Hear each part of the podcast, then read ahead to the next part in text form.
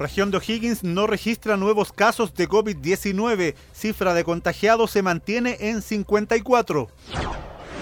Para algunos especialistas, esto explica el lento avance de la pandemia en O'Higgins. Hoy profundizamos en el concepto de clúster familiar. Municipio de Rancagua inicia sanitización con dron en cementerios de la ciudad.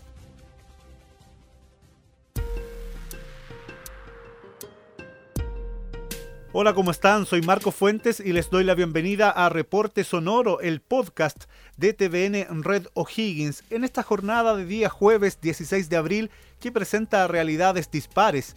Mientras en la región nos sumamos nuevos casos de COVID-19, a nivel nacional son 534, lo que eleva el número total de contagiados a 8.807. Y lo que es peor, hoy se informó de 11 personas fallecidas en las últimas 24 horas en las regiones metropolitana, de Ñuble y de Valparaíso.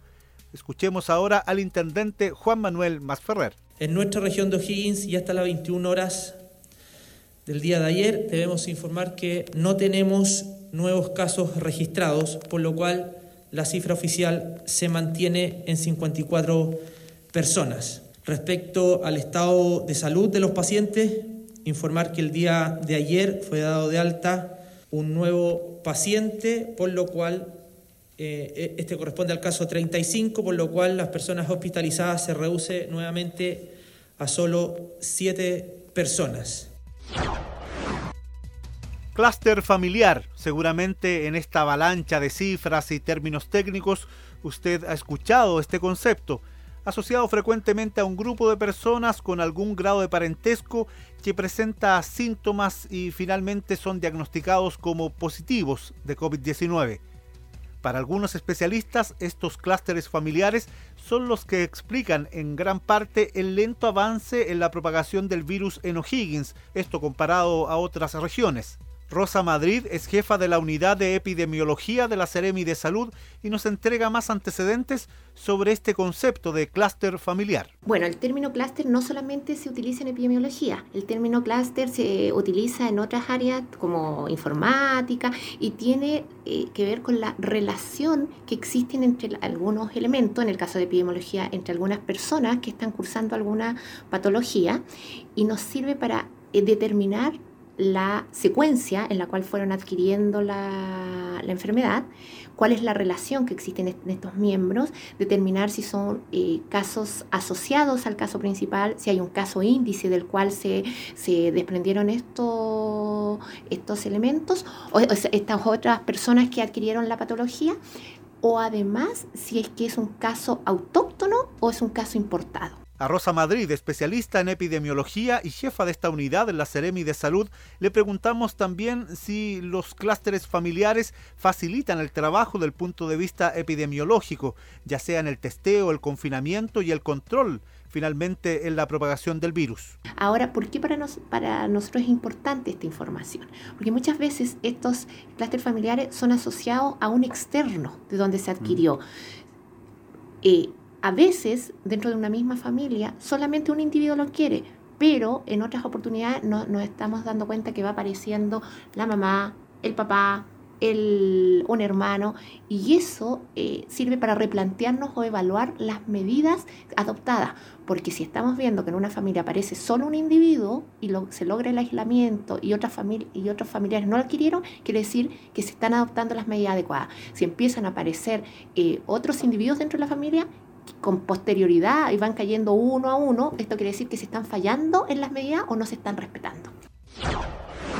Si no ando paseando, vine, paseando, eh? vine a ver una cosa y me voy, no estoy paseando. ¿Ando paseando? No, no. Señor, hice señor, práctica En otro ámbito de esta pandemia que describe también el riguroso resguardo que llevan a cabo los vecinos de Pichilemu para evitar que ingresen turistas, ayer circularon en redes sociales imágenes y videos de una avioneta que aterrizó en el aeródromo de Pichilemu, proveniente de la región metropolitana. Según se informaba se denunciaba, el piloto pretendía comprar mariscos en el balneario.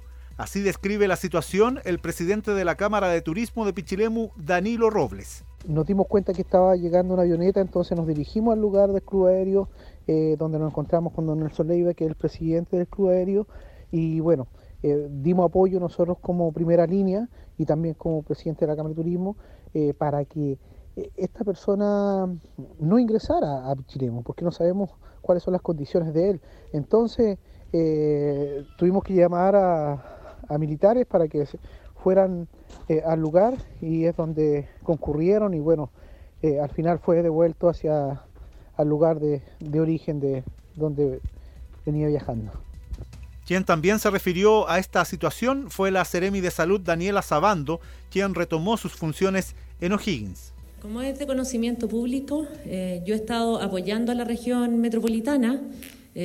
soy la Seremi de Salud titular de la región de O'Higgins, pero soy por resolución la primera subrogante de la región metropolitana y desde allá se ofició a la DGAC eh, que informe todos los vuelos y los tripulantes y los pilotos que eh, tomen este tipo de naves y que infrinjan eh, la normativa vigente. Así que yo le agradezco esa información. Seguramente la DGA va a oficiar en Santiago y se va a tomar el caso desde la región metropolitana.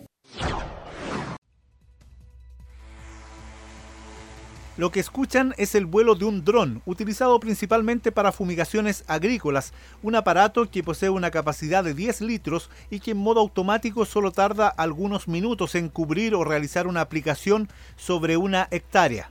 Sin embargo, esta mañana fue sometido a una difícil tarea, sanitizar el cementerio 1 de Rancagua, todo un desafío también para su controlador.